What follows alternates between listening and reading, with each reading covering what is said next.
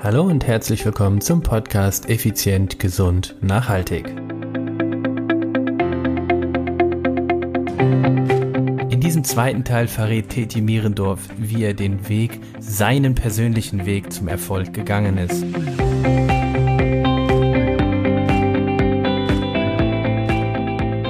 Hallo, schön, dass du wieder vorbei hörst. Hier ist Stefan Schlegel, dein Personal Trainer, Unternehmer und Mentor.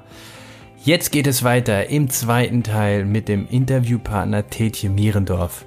Tetje verrät uns, wie er den Weg nun gegangen ist. Er hat sich einen Personal Trainer gesucht, ist hingegangen und hat gesagt, ich ändere mein Leben und jetzt erzählt er uns, wie er diesen Weg gegangen ist. Hat er eine knallharte Diät gemacht, jeden Tag bis zum Erbrechen trainiert? Hören wir rein wie er diesen Weg gegangen ist und vor allen Dingen, wie er ihn jetzt nachhaltig geht. Sei gespannt auf ein wirklich tolles, authentisches, ehrliches und auch herzliches Interview mit Tetje Mierendorf. Einmal, als wir aus dem Urlaub zurückkamen, da musste ich notgedrungen was essen bei einer amerikanischen Fastfood-Kette. Und äh, ich habe mir dann wirklich einen Burger geholt und habe den drei Tage lang gegessen. Es ging mir so schlecht, weil mein Körper mit diesem ganzen Müll, den ich da nicht reingestopft habe, überhaupt nichts mehr anfangen konnte. Erstaunlich, oder? Ist der gleiche Körper. Der gleiche Körper, aber komplett anders sensibilisiert. Und früher war ich zwei, dreimal am Tag in diesem Restaurant. Äh, kam vor. Ja. Und habe nichts gemerkt. Im Gegenteil, hatte nach einer Stunde schon wieder Appetit dahin zu gehen, was ich dann ja auch gemacht habe. Oder hinzufahren, Drive-In natürlich. Ja. ja. Ähm, Okay, du bist jetzt an dem Punkt, äh, dass du abnimmst, also du tust was dafür, du bewegst dich. Äh, was waren das für Sportarten? Was hast du so gemacht bevorzugt? Also ich bin ins Fitnessstudio gegangen. Ich habe mir nämlich die Regel gesetzt, ich muss jeden Tag ins Fitnessstudio gehen und mich umziehen. Ich habe mir nicht gesagt, ich muss jeden Tag Sport machen, sondern ich habe mir nur gesagt, ich muss jeden Tag ins Fitnessstudio und mich umziehen.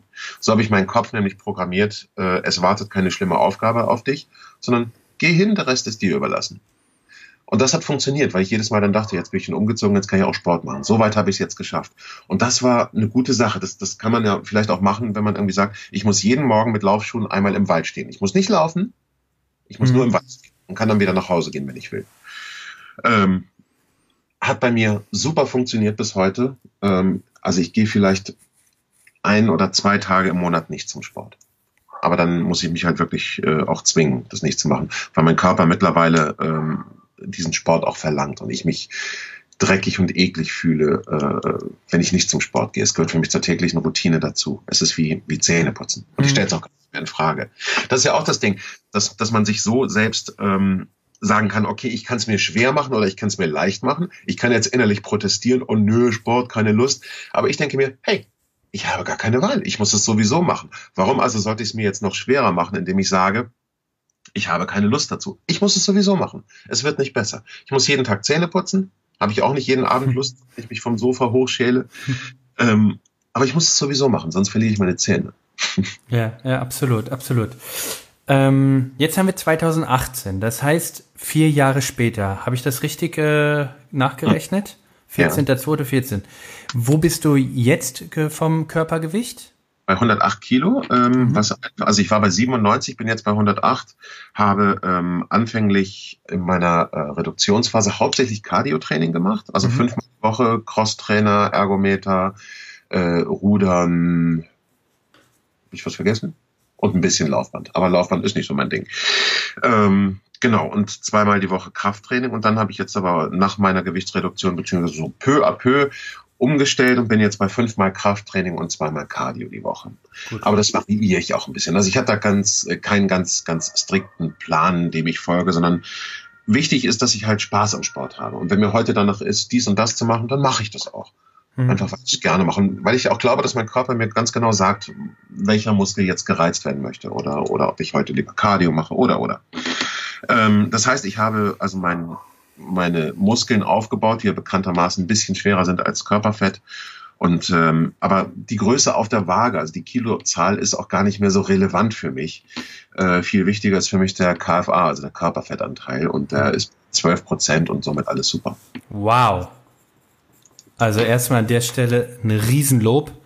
Also 12 Prozent, das ist ein, ein Top-Wert. Hammer. Echt richtig, richtig, richtig super. Okay, also das heißt im Prinzip, du hast alles runtergeballert an, an, an Gewicht, was du, was du wolltest. Du hattest dein Ziel erreicht mit unter 100, mhm. bist dann quasi hin und hast gesagt, okay, und jetzt mache ich das Ganze nachhaltig, indem genau. ich hingehe und sage, okay, mehr Skelettmuskulatur, hast es auf 12% Körperfett geschafft. Weißt du zufällig, was du damals hattest? Hat das irgendein Arzt mal ausgemessen oder? Ich glaube, ich hatte über 30. Ich bin mir aber nicht ganz sicher. Ich müsste den Zettel mal rauskramen. Also ich habe eine ganze Reihe von, von, von diesen äh, Belegen, die aussehen wie Kassenbons. Ähm, müsste ich mal durchforsten. Ich glaube, es waren so um die 30 Prozent. Wahnsinn. Ähm, auf diesem Weg, also in diesen vier Jahren, was hast denn du so für Schwierigkeiten erlebt? Also, oder war es glatt einfach? So, ganz klar gesagt. Also gab es Schwierigkeiten oder sagst du, es war glatt aal einfach, ging wie von alleine? Nee, nein, kann ich nicht sagen. Also zu dem Punkt bin ich irgendwann gekommen, dass es quasi wie von alleine ging. Ähm, aber man muss sich vor allem klar machen. Also das, das sage ich allen Leuten. Äh, äh ich kriege ja wahnsinnig viele Zuschriften und, und äh, Leute, die mich auf der Straße ansprechen. Und viele fragen mich lustigerweise als erstes, wie lange hast du gebraucht, um so viel abzunehmen? Und da sage ich dann immer, das ist eigentlich die falsche Frage. Also wenn du so reinkommst in dieses Gespräch, dann hast du eigentlich schon... Äh, was, was, nicht verstanden. Was nicht verstanden, genau. Mhm. Ich meine, wenn ich irgendwo ein Bewerbungsgespräch führe, dann ist doch auch nicht meine erste Frage, wie lange brauche ich, um in den Vorstand dieses Unternehmens zu kommen. Mhm. Ähm, es ist eine lebenslange Aufgabe und es ist nicht einfach. Es ist Arbeit. Viele Leute wollen von mir den Trick wissen. Was hast du denn jetzt gemacht? Und sagen so, dann feuern sie alles ab, was ich schon mal gehört habe. Ah, du machst bestimmt keine Kohlenhydrate. Ne? Nein, ich esse Kohlenhydrate. Und ich esse sie auch gern und ich esse sie auch abends. Und ich finde Kohlenhydrate auch wichtig. Es kommt darauf an, was man isst. Mhm. Langkettige, kurzkettige und so weiter und so fort. Man muss sich sein Leben lang damit beschäftigen. Ich lese viel zu dem Thema ich lese Bücher und es ist auch nicht damit erledigt, ein Buch zu lesen oder sechs Wochen lang eine Diät durchzuhalten. Viele Leute kommen danach wieder in ihre alte Routine, wie ich das auch dutzende Male hatte. Und ich habe dann nach einer Diät, nach ein paar Wochen, mehr gewogen als vor der Diät, mhm. was noch schädlicher natürlich ist für den Körper. Ähm, Entschuldigung. Und ähm, da kann ich dann nur sagen, so, nein, betrachte es bitte als lebenslange Aufgabe. Der Anfang ist verdammt schwer. Gerade die Zeit des Zuckerentzugs war extrem heftig. Aber ans Aufgeben habe ich nie gedacht, weil das zur Konsequenz gehabt hätte, dass ich gestorben wäre. Mhm. Da muss man sich nichts vormachen. Und ähm, die Statistiken lügen ja letztlich nicht. Und es kommt auch auf die Argumentation, ja, ich kann mir kein Fitnessstudio leisten. Ich dann sage so, gut, Fitness muss nicht teuer sein. Du kannst bei YouTube dir hunderte, tausende Fitnessvideos raussuchen, wo du dich anleiten lassen kannst, worauf du achten musst. Natürlich ist ein Trainer immer besser, weil der persönlich sieht, welche Fehler du machst, bevor du dich verletzt irgendwie. Aber äh, man kann sich Fitnessbänder beim Discounter holen. Man kann immer irgendetwas vorm Fernseher machen, um sich ein, zumindest einen Anfang zu schaffen. Ja, ja. Ähm, und dann sagen die Leute, ja, die Krankenkasse zahlt mein Fitnessstudio nicht. Und da sage ich auch, Leute, eure Gesundheit ist keine Bringschuld der Krankenkasse oder des Staates. Ihr seid selbst für euren Körper verantwortlich. Und da kriege ich so eine Krawatte, wenn ich höre, die Krankenkasse übernimmt meine Fitnessstudiokosten. Was gebt ihr denn im Monat für Süßigkeiten aus oder Junkfood? Was gebt ihr im Monat aus für Medikamentenzuzahlungen, die alle nicht nötig wären, wenn ihr gesund leben würdet? Ja. Es ist überhaupt nicht böse gemeint. Ich weiß selbst, wie es ist. Aber Leute möchten oftmals von mir auch einfach hören, äh, du pass auf, ich bin äh, ähm, berufstätig, ich bin Trucker, keine Ahnung, ich sitze den ganzen Tag nur auf dem Bock äh, und ich kann ja nichts dafür, außerdem meine Schilddrüse und pipapo. Und ich sage so, ja, aber was möchtest du jetzt von mir hören? Soll ich dir... Ähm, soll ich dir ein Ticket ausstellen, äh, das ich deinem Körper gebe und sage, hey, er kann doch nichts dafür? Der Körper ist ja kein Bazar, mit dem man verhandeln kann, wo man eine Sonderle nimmt. Der Körper reagiert ja nur auf das. Und ich sage, okay, was ist dir jetzt wichtig? Deine Familie? Dann, wenn du Trucker bist, dann kann ich nur sagen, versuche einen anderen Job zu bekommen, wo es möglich ist. Natürlich ist es nicht einfach und es ist leicht gesagt zu sagen, mach einen anderen Job. Aber es muss auch eine Wichtigkeit bekommen, das Projekt Körper, das Projekt Leben. Mhm. Ich meine, was sind denn die Früchte, die wir bekommen, wenn wir so weiterleben? Wir sterben früher. Aber nicht nur das. Es ist ja nicht so, dass man, wenn man gesund lebt, am Ende seines Lebens noch einen Bonus obendrauf bekommt und der Sensemann sagt, okay, ich komme in acht Jahren noch mal wieder, weil du so schön äh, im Fitnessstudio warst. So ist es nicht. Du kriegst ja unmittelbar von deinem Körper eine positive Reaktion. Du lebst länger, gesünder, bist wacher, bist fitter, bist agiler. Es läuft alles besser. Du bist gesünder, kannst Treppen steigen, kommst nicht mehr so leicht aus der Puste.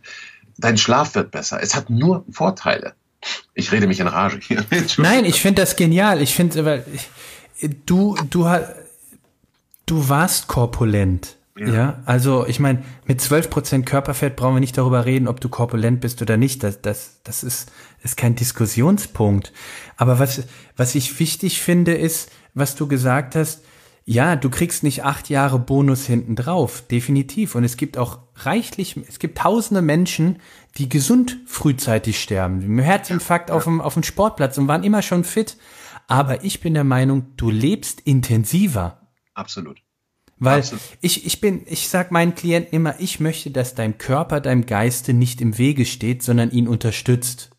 Super Spruch. Und genau das, das, das, das beschreibst du aus deiner eigenen Erfahrung, nämlich, dass du sagst, ja, mit Knieschmerzen und so weiter, das kann mir, kann mir doch kein Mensch erzählen, dass das okay ist, wenn ich mein Leben lang Knieschmerzen habe. Das ist doch, ist jetzt nur ein kleines Beispiel. Also von daher, ich finde das genial, was du gerade äh, was du gerade erzählst. Also hau dich ruhig in Rage, ich bin dabei, ja. Also völlig in Ordnung. Ja, aber was du gerade ansprichst, das ist ja genau der Punkt, dass, äh, dass der Geist ja auch viel freier wird. Deine Denke verändert sich ja auch. Ähm, ich, ich bin jetzt viel aktiver. Wenn der Körper aktiver ist, wird auch der Geist aktiver und beweglicher. Ich komme aus meiner viel zitierten Komfortzone heraus, bin aber auch bereit, neue Sachen zu machen, neue Wege zu gehen und nicht zu denken, oh, wo ist denn die nächste Sitzgelegenheit oder der nächste Kiosk, wo ich mir wieder Schokolade kaufen kann.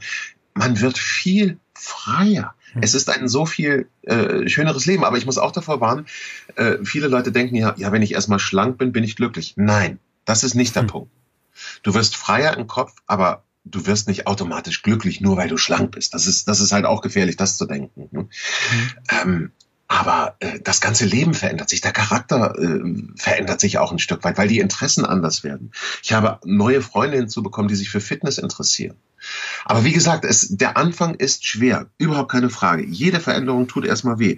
Aber mittlerweile ist es wird immer leichter, immer einfacher. Und ich bewege mich gern. Natürlich gibt es auch Tage, an denen ich irgendwie nicht so ganz gut drauf bin, aber ich habe es in den ganzen vier Jahren noch nicht ein einziges Mal erlebt, dass es mir nach dem Sport schlechter ging als vor dem Sport.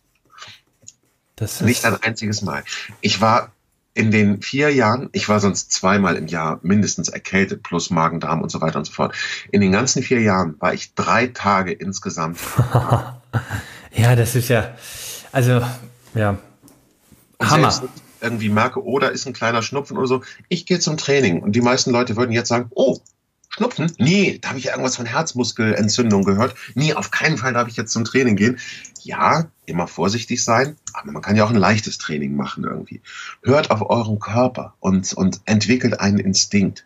Mit einem leichten Schnupfen zum Training zu gehen, ist kein Problem. Um Gottes Willen. Also klärt das mit ja. eurem, falls ihr jetzt zuhört. Ich werde jetzt nicht sagen, ja, aber äh, äh, ihr könnt trotzdem gehen, nicht, dass es heißt, Tetsch hat gesagt.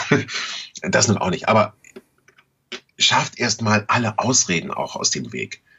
Hm. Das, das, das ist auch immer ganz wichtig. Also ich, ich kriege immer so viele Argumente aufgetischt, warum Leute keinen Sport machen und welche äh, äh, externen äh, äh, Fehlerquellen verantwortlich sind, die sie daran hindern. Hey, wenn es Sachen gibt, die euch daran hindern, zum Sport zu gehen, dann schafft sie aus dem Weg. Hm. Was ist euch wichtig? Wollt ihr nur Ausreden von mir hören, dass ich sage so, okay, komm, ich nehme dich mal ganz fest in den Arm, du kannst ja wirklich nichts dafür. Das ist bedauerlich, solche Fälle gibt es natürlich auch, will ich überhaupt nicht in Frage stellen, aber es sind die wenigsten. Die wenigsten können wirklich definitiv gar nichts machen. Hm. Ein Großteil kann etwas machen. Ja, absolut. Tetje, ähm, was würdest du sagen, war rückblickend zu dem Tetje von damals der entscheidende Unterschied zu heute, beziehungsweise anders ausgedrückt, ich sag's mal ganz, ganz fies, was hat der Tetje von damals falsch gemacht? Der hat sich selbst beschissen. und sich selbst sein Übergewicht schön geredet. Ähm, es war so ein bisschen wie, wie bei der Matrix. Ähm, ich habe die falsche Pille geschluckt und gedacht, alles ist gut äh, und irgendwann sterbe ich sowieso und mein Gott. Aber ich habe dabei ausgeblendet, dass ähm, der bestmögliche Fall wahrscheinlich ein Herzinfarkt gewesen wäre, bei dem ich schnell weg gewesen wäre. Ähm, viele Leute blenden aus, wie ich damals auch, dass äh, in vielen, vielen Fällen einfach ein jahrelanges Martyrium irgendwo im Pflegebett stattfindet, mit äh, Starren an die Decke oder sich von anderen Leuten waschen lassen. Das wollte ich damals nicht wahrhaben, dass diese Gefahr besteht. Ich habe mich mit Zucker betäubt, und das betraf auch sämtliche Emotionen. Ich habe das Leben nicht an mich herangelassen. Denn dieses Dopamin, über das wir vorhin schon gesprochen haben, führt eben dazu, dass die negativen Gefühle ausgeblendet werden, aber leider eben auch die positiven. Alles wird abgeflacht. Die, diese Gefühlsamplitude wird an den, an den Spitzen gekappt. Das heißt, der, der Korridor der Emotionen wird immer geringer. Richtige Freude konnte ich gar nicht mehr empfinden und aber auch richtige Trauer oder Traurigkeit habe ich gar nicht mehr empfunden. Ich beschreibe es mal so, ich, ich war auf einer emotionalen Flatline. Mhm. Ähm, und jetzt spüre ich das Leben. Jetzt, jetzt lasse ich schlechte wie positive Gefühle einfach an mich heran. Sie gehören zum Leben dazu. Sie heißen Leben. Mhm. Sonst, sonst wäre ich irgendwie ein, ja, keine Ahnung, ein Stein irgendwo, der nichts empfindet. Und ein Stück weit war ich das damals wohl auch, ja. Ja, aber hast du das bewusst teilweise so ausgeblendet oder dich selbst beschissen oder was auch immer oder oder nicht, weil für mich ist das sehr schwer nachzuvollziehen. Also war dir bewusst, ich bin dick, ich bin, ich, ich sag jetzt einfach mal paar Sachen, ja, bitte nicht, ja. nicht, nicht verletzend empfinden. Ich bin dick, übergewichtig, ich fall überall auf. Ich meine, mit 1,97 fällt es ja sowieso erstmal auf. Äh, mhm. Und äh, da, da kommt, äh, was weiß ich, ich, ich bin einfach, na, wie soll ich es ausdrücken? Ich bin ja toll, so wie ich bin und äh, wenn du mich liebst, dann liebst du mich so, wie ich bin und was man da nicht alles so für, für Sprüche hört. Ja. War das bewusst die irgendwann angeeignet, so wie du sagst, äh, ich kann jetzt drei Kilometer Fahrrad fahren? Hast du das antrainiert dir oder, oder war dir das gar nicht bewusst, sondern einfach als Selbstschutz? Verstehst du, wie ich das meine? Ich, also ich glaube beides, aber in, unter, in umgekehrter Reihenfolge. Also es war es war mir bewusst, es war ein Selbstschutz und dieser Selbstschutz war so stark, dass ich irgendwann das Bewusstsein dafür verloren habe und erschrocken mhm. darüber war, wie ich eigentlich in Wirklichkeit aussehe, wenn ich halt so eine, so eine Schaufenstersituation hatte. Ähm, aber ich, ich habe mich ja auch immer für einigermaßen sportlich gehalten. Ich bin sogar, hey, die Cyclassics mitgefahren 2009 in, in meiner mitdicksten Zeit. Ähm, hm. Okay. Was jetzt keine große Leistung war. Es war gut zweieinhalb Stunden auf dem Rad sitzen. Gut, das, das aber da habe ich mir immer eingeredet, so, ja, unsportlich bin ich doch gar nicht. ähm, aber das war halt ein Jedermann-Rennen, also eigentlich Pillepalle. So. Ich, ich, ich will das nicht kleinreden, aber ähm, die große sportliche Leistung war es nicht. Aber ich habe die als Anker genommen, mir selbst einzureden, so schlecht kann es um mich doch gar nicht stehen, auch wenn ich so dick bin. Mhm. Und ich war immer beweglich. Hey, ich krieg mein Bein über den Kopf sogar. Ich kann einen Kick machen. Mhm. Aber ja, es war Selbstbeschiss. Es war echt purer Selbstbeschiss. Okay. Jetzt wäre so eine klassische Sache, sag mir mal drei Tipps. Achtung, noch nicht. Sag mir drei Tipps, was du den Hörern sagen könntest, die abnehmen möchten. Aber genau das möchte ich nicht von dir, sondern ich möchte von dir drei Tipps, die du den Menschen gibst, die in der Situation waren, in der du warst, die denen vielleicht gar nicht bewusst ist, dass sie abnehmen sollten. Ja, so ein Lebenserwartungstest ist natürlich, ähm, inwiefern der jetzt wissenschaftlich haltbar ist, ist, ist eine andere Frage. Ähm, ich habe einigen Leuten den Tipp gegeben, den doch mal zu machen, weil viele von mir auch wissen wollten, wo man den finden kann. Aber der ist ganz einfach zu googeln. Der entscheidet auch, glaube ich, als erstes bei der Suche, wenn man Lebenserwartungstest eingibt. Viele Leute haben aber gesagt, da steht jetzt 76 und haben das dann für sich als Freibrief genommen, so weiterzumachen wie hm. bisher ist natürlich auch die falsche äh, Herangehensweise. Also bei mir hat es nun geholfen, weil da eine sehr kleine Zahl stand. Ich aber auch ehrlich war. Aber der erste äh, Punkt, und da sind wir bei dem Stichwort, ist Ehrlichkeit gegenüber sich selbst. Nach allen, nach allem, was die Medizin und was die Statistiken wissen über Lebenserwartung, schätzt euch da realistisch ein. Sprecht mal mit eurem Arzt, wie der das Ganze sieht wobei ich auch die Erfahrung gemacht habe, dass viele Ärzte sich nicht trauen, die Wahrheit auszusprechen, aus Angst, ihre Patienten zu verlieren oder zu verschrecken. Mhm.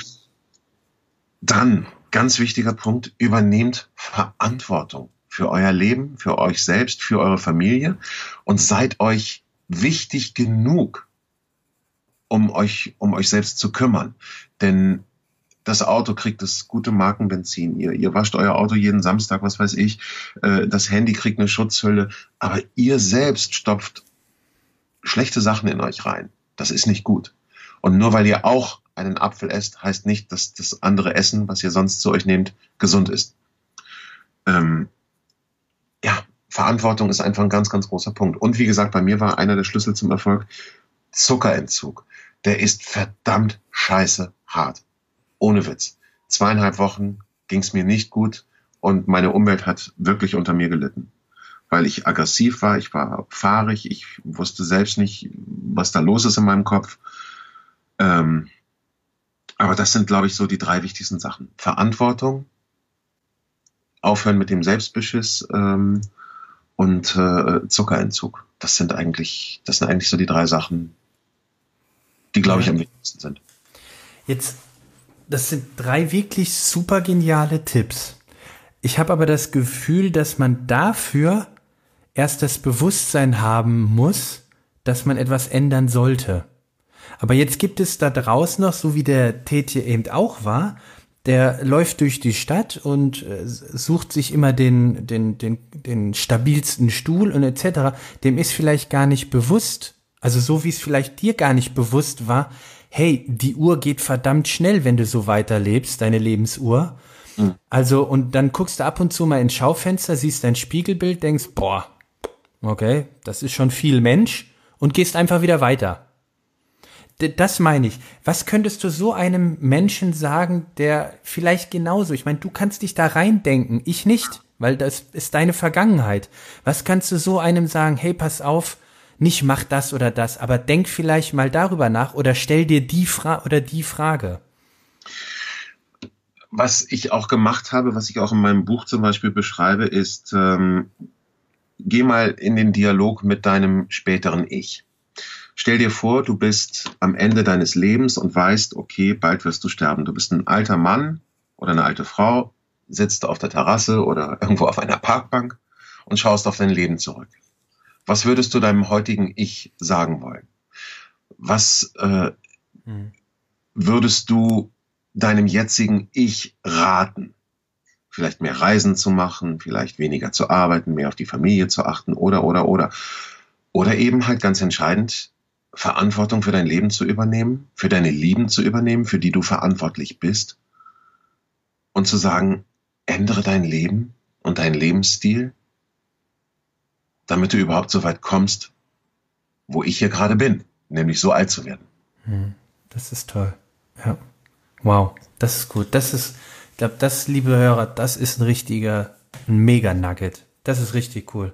Ja, weil ich glaube nämlich wirklich, die, die drei anderen Tipps, die du genannt hast, die finde ich genial, definitiv. Aber ich glaube, damit musst du schon einen Schritt gegangen sein, nämlich dieses hm. Bewusstsein. Okay, ich muss etwas ändern. Aber ich kenne halt viele, denen ist das, der Bedarf, nenne ich es jetzt einfach mal so, gar nicht bewusst. Und von daher finde ich das mit dem Dialog richtig genial. Also, Hausaufgabe bis zum nächsten Podcast, Selbstdialog. Cool. Du hast eben Buch angesprochen. Erzähl mal was. Genau.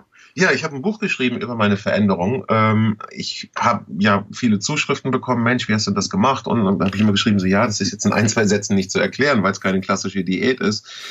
Ähm, und haben halt viele Leute gesagt, ja, schreib das doch mal auf. Und dann ist ein Verlag an mich herangetreten, die gesagt haben, Mensch, äh, wie sieht's aus? Äh, bring das doch mal zu Papier, was du da erlebt hast. Und das habe ich gemacht. Also es ist natürlich viel autobiografisches, äh, was ich jetzt hier ja eben auch eben schon ja.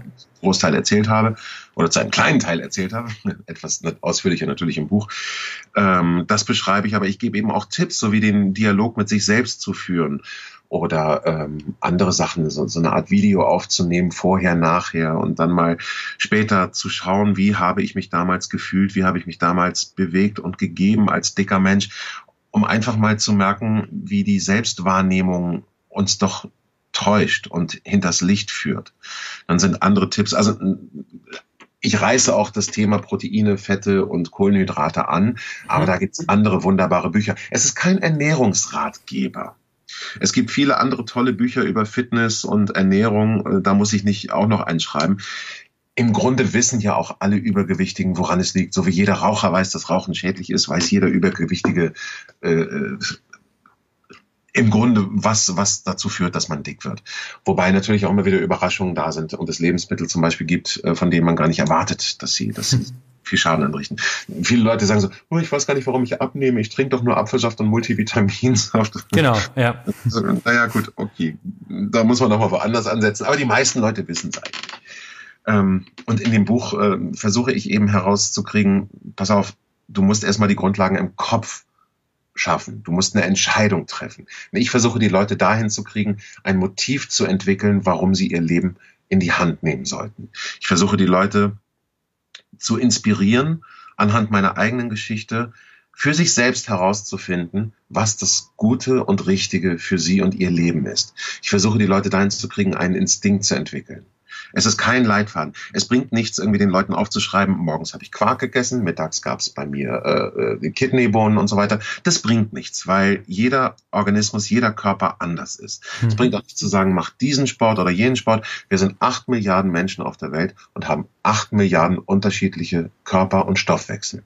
Mhm bringt es nichts zu sagen, okay, bei mir funktioniert das, das wird bei dir auch klappen. Jeder muss das selbst für sich herausfinden. Aber ich mache den Leuten auch immer wieder klar, es ist eine lebenslange Aufgabe. Und das ist, glaube ich, einer der Unterschiede. Ich verspreche nicht wie die meisten anderen, du musst nur sechs Wochen dies und das durchhalten.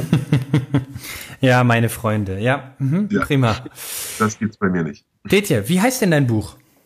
Halbfettzeit. Halbfettzeit. Ein bisschen basierend auf Fußball oder wie? Von wegen Halbzeit oder wie? Wie ah, kam okay. der Titel zusammen? Ähm, das ist ehrlich gesagt das Einzige, was an meinem Buch nicht von mir ist. ähm, den hat äh, meine, meine Agentur ausgesucht oder der Verlag, ich weiß es gar nicht mehr. Ja. Aber ähm, ich fand den Titel toll und ähm, Halbfettzeit, ja, Halbfett-Margarine, Halbfettzeit. Ne? Margarine, Teufelszeug. Braucht kein Mensch. Transfette. Aber egal, anderes Thema. ja, da können wir uns Stunden noch über Ernährung, können wir noch 15 Podcast-Folgen aufnehmen. Tetje, super, super genial. Ganz, ganz herzlichen Dank für die, äh, für die super Infos und vor allen Dingen für den ehrlichen und authentischen Einblick in deine Vergangenheit. Ähm, ich finde es toll, dass, dass du da so offen drüber redest und damit definitiv auch anderen Menschen Mut machst und sie auch inspirierst. Wenn der das schafft, schaffe ich das auch, weil ich denke, du wirst mir recht geben, das ist keine Raketentechnik, das ist letztendlich anfangen, handeln und durchziehen.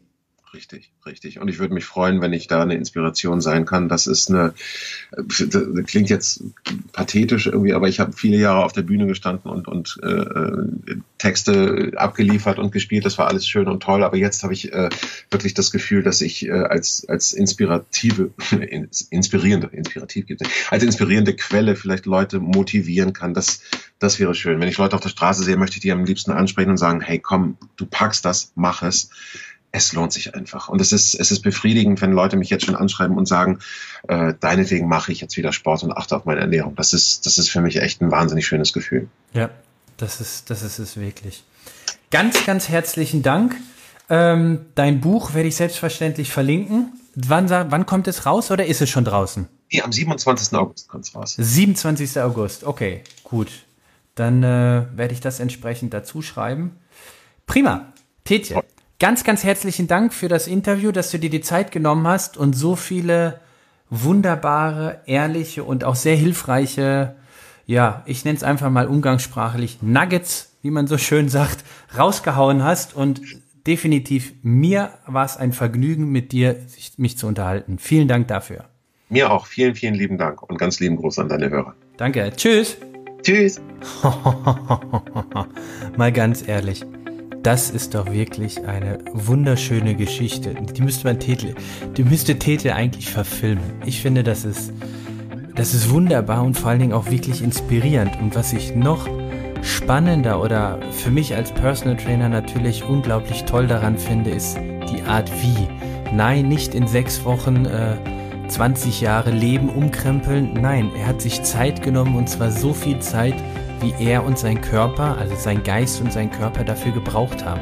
Und das sollte Vorbild für euch alle sein, für uns alle. Ich fand's spitze und ich hoffe, du fandest dieses Interview genauso toll, inspirierend und auch hm, vielleicht motivierend. Naja, sagen wir mal so ein kleiner Kick-Ass. Ja, und ansonsten bleibt mir nichts anderes übrig, als dir einen super schönen Tag zu wünschen und bevor du diesen genießt, eine kleine Bitte. Sei doch so gut, wenn dir der Podcast gefallen hat, wenn dir die Episode besonders gut gefallen hat, schreib doch eine kurze Rezension. Eine Idealfall wäre natürlich 5 Sterne Bewertung bei iTunes, denn was habe ich davon? Ganz einfach. Wenn du diesen Podcast besonders gut bewertest, dann wird er besser gerankt bei iTunes. Wenn er besser gerankt wird, sehen ihn mehr Menschen. Wenn ihn mehr Menschen sehen, dann wiederum bekomme ich auch mehr Feedback und kann meine Interviewgäste oder auch meine Themen noch spezieller auf euch zuschneiden. Denn wenn fünf Leute den Podcast hören dann und 10% nur antworten oder ein Feedback geben, dann sind das 0,5. Das ist nicht eine Person. Wenn aber 50.000 den hören und 10% Feedback geben, dann kriege ich 5.000 Feedbacks. Und damit kann ich richtig viel anfangen, den Podcast optimal zu steuern. Und außerdem helfen wir so anderen Menschen, noch mehr Gesundheit, Effizienz und Nachhaltigkeit in ihr Leben zu bringen. Aus diesem Grund lass uns gemeinsam ein Stück weit die Welt verbessern, eine Delle ins Universum hauen. In diesem Sinne, let's go rock and roll effizient, gesund, nachhaltig.